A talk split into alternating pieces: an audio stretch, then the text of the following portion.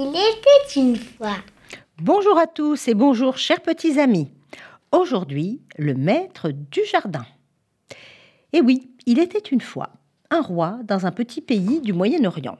Et dans son jardin poussaient de belles fleurs. Seulement, dans un coin, il y avait un petit rosier tout maigrichon et pourtant très précieux. Le nom de ce rosier était Anacacan. Et jamais de mémoire de roi, il n'avait pu fleurir. Mais il avait toutes les attentions du roi, et vous allez comprendre pourquoi. Il était choyé plus qu'une femme aimée, car on espérait une rose de lui, l'unique dont parlaient les vieux livres. Voilà ce que l'on disait. Sur le rosier Anacacan, un jour viendra la rose généreuse, celle qui donnera au maître du jardin l'éternelle jeunesse. Ah, et voilà pourquoi le roi y tenait tant. Tous les matins, il rendait visite à son rosier. Il le saluait en se courbant devant lui. Il s'approchait très très très près pour examiner ses branches. Un petit bourgeon peut-être, et rien, hélas. Alors, avec une mine terrible, il prenait au col son jardinier avec une envie de l'étrangler. Sais-tu ce qui t'attend si ce rosier reste stérile, s'il ne donne pas la fleur? Eh bien, tu iras en prison et l'oubliette à jamais.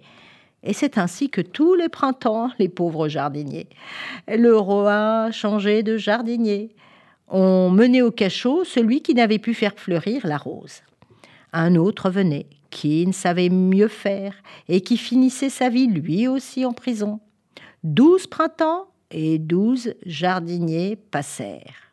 Mais voilà que un jeune homme fier arriva. Il s'appelait David, un jeune jardinier juif, et il dit au roi Seigneur, je veux tenter ma chance. Comment? Mais ceux qui t'ont précédé étaient de grands experts, des savants d'âge mûr, et ils ont tous échoué.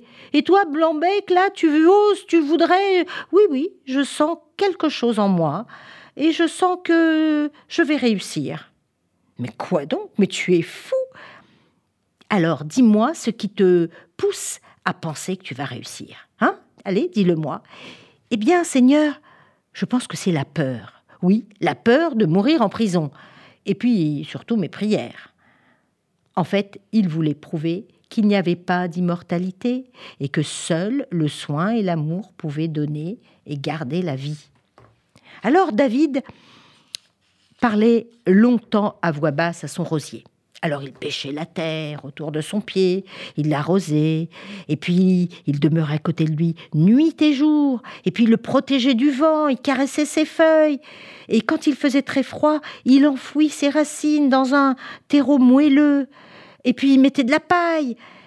Et tout à coup, il comprit qu'il se mit à l'aimer. Et oui, sous la neige, il resta euh, à côté de lui comme au chevet d'un enfant, à chanter des berceuses, à faire des prières pour sa bonne santé.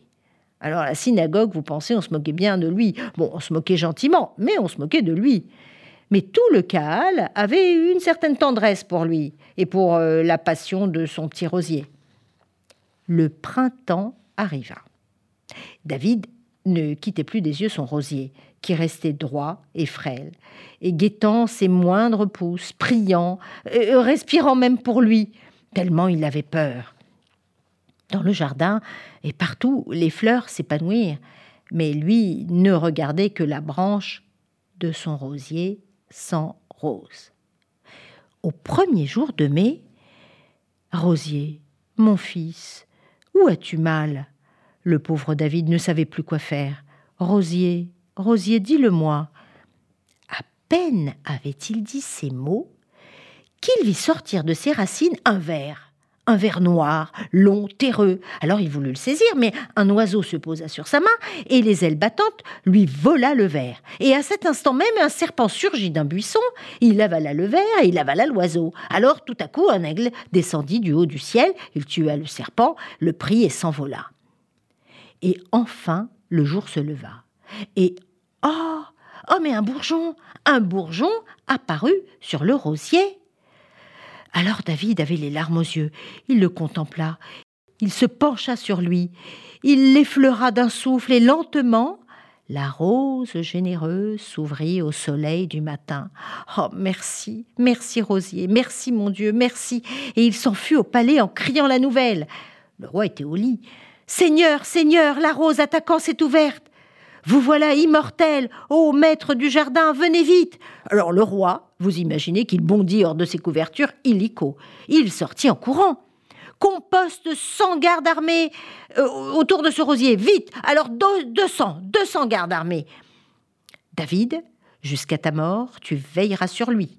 Eh oui, parce que David, lui, allait mourir, mais le roi était censé ne pas mourir. Seigneur, jusqu'à ma mort, je veillerai sur lui. Le roi, dans son palais, régna dix ans encore. Seulement un soir, il était très mal et il était proche de la mort. Il dit en pleurant Mais comment est-ce possible? Le maître du jardinier meurt, comme tout le monde Alors que j'avais la rose Alors tout n'était que mensonge Et il pleurait. Non, mais non, dit le jardinier à genoux près de lui. En fait, le maître du jardin, ce n'est pas vous la jeunesse éternelle était celui qui veille. Et moi, j'ai veillé, Seigneur, et je veille toujours, de l'aube au crépuscule, et du crépuscule au jour.